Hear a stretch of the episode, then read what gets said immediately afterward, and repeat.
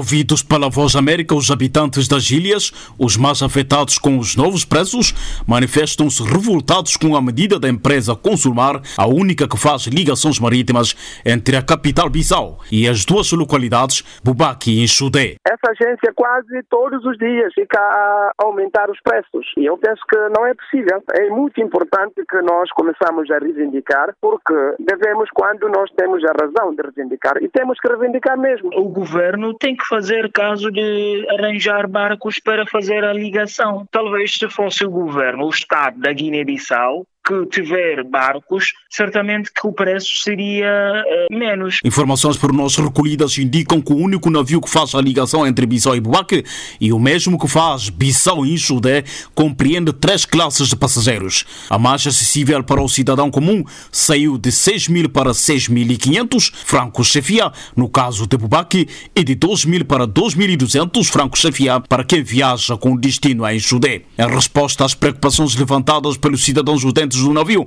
O responsável da frota da empresa Consulmar, José Antônio Jaires dos Santos, confirma a subida dos preços de transporte e justificou os motivos da nova tabela. Como se sabe, aqui na Guiné-Bissau, todas as peças que nós necessitamos para os nossos barcos são importadas da Europa. Então, nessas condições, tínhamos uma convenção de cinco anos com o Estado de Guiné-Bissau sobre os referidos impostos que foram isentados. E a partir dessa data, de dezembro de 2022 até essa data, não há um novo acordo, tanto assim que nós estamos a comprar combustível no preço do mercado normal e pagando todos os impostos às peças sobressalentes. Nesse contexto, a empresa chegou a conclusões de que assim não podemos continuar. Ou seja, estamos a perder dinheiro mês por mês. Comunicamos ao governo que a partir de 1 de junho íamos fazer um pequeno reajuste do preço. O responsável da frota da empresa Consumar considera legítimo o protesto da população, mas discorda com a forma como o mesmo protesto